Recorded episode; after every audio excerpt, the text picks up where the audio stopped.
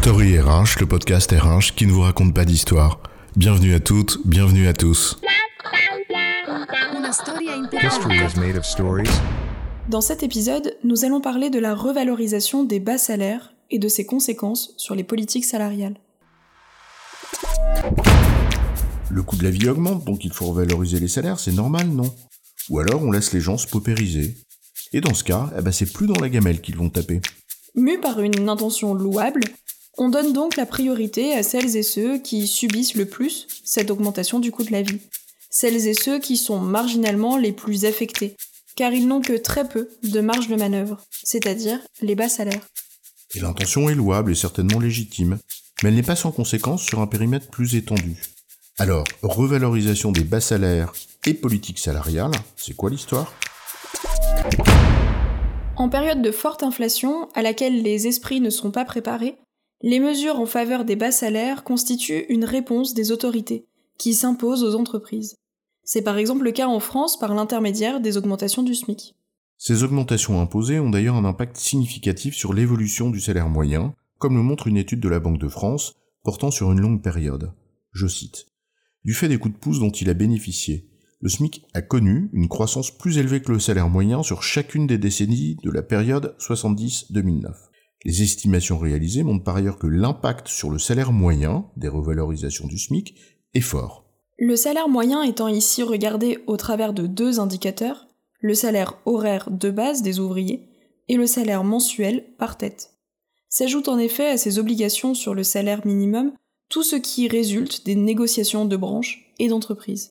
Ces dernières sont en effet en telle période soumises à une pression à laquelle il est difficile de se soustraire au risque de s'exposer à des conflits sociaux, d'autant plus pénalisants que la pénurie de main-d'œuvre constitue une contrainte supplémentaire, y compris sur des métiers dont les salaires sont bas. Ainsi, pour prendre l'exemple de l'année 2022, ces augmentations négociées varient selon la Banque de France, je cite, en moyenne entre 2,5 et 3,5% selon les secteurs, contre 1% depuis 2014. Aucun secteur, aucune entreprise n'échappe à la règle et les montants accordés peuvent prendre des proportions auxquelles les entreprises n'étaient plus habituées depuis bien longtemps, notamment lorsque des rattrapages structurels de plusieurs années viennent s'ajouter à la pression conjoncturelle de l'inflation. Il n'est pas question de discuter ici de la légitimité ou non de telles mesures en faveur des bas salaires, mais simplement de constater l'une de leurs conséquences, qui n'est pas si facile à gérer pour la fonction RH. En effet, en augmentant marginalement plus les bas salaires que les autres, eh bien ça conduit inévitablement à un tassement de l'échelle des salaires de l'entreprise. Nous ne parlons pas ici des écarts entre la rémunération de dirigeants et le salaire moyen des ouvriers, dont on sait les indécences qu'ils peuvent parfois présenter. En revanche, la structure des salaires entre le bas des classifications et le haut est modifiée de fait, parfois de façon significative. Logiquement, deux possibilités s'offrent alors à l'entreprise. La première consiste à ne pas accepter ce tassement et par conséquent à répercuter des hausses comparables sur les autres populations, ce qui est socialement difficilement acceptable en l'état. La seconde, c'est d'accepter ce tassement au motif qu'il répond à un souci d'équité et d'ordre social. Cette seconde hypothèse a un effet induit et il n'est pas anodin. Ça peut remettre profondément en cause la structure rémunération-classification des emplois de l'entreprise. Or, toujours dans cette hypothèse, c'est le plus généralement ouvrir une boîte de Pandore dont les conséquences sont toujours difficiles à maîtriser, surtout dans les secteurs d'activité où les marges de manœuvre sont faibles. Derrière cette question, il y a bien sûr celle de l'alourdissement des charges récurrentes qui pèsent sur les comptes des entreprises, dans une période durant laquelle l'ensemble des contraintes qui pèsent sur leur activité ne cessent de croître.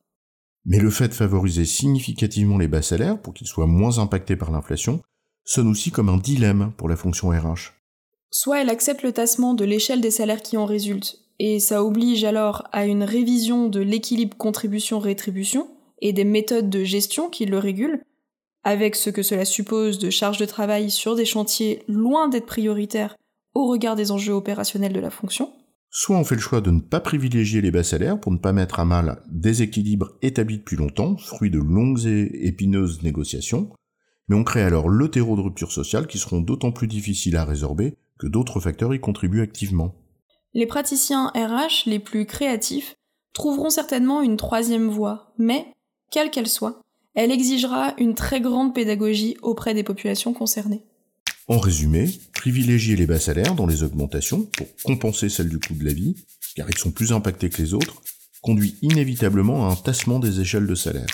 Et ce tassement peut constituer un véritable dilemme lorsqu'il exige une révision en profondeur de l'équilibre contribution-rétribution et des classifications d'emploi qui le régissent. J'ai bon, chef? Oui, tu as bon, mais on va pas en faire toute une histoire.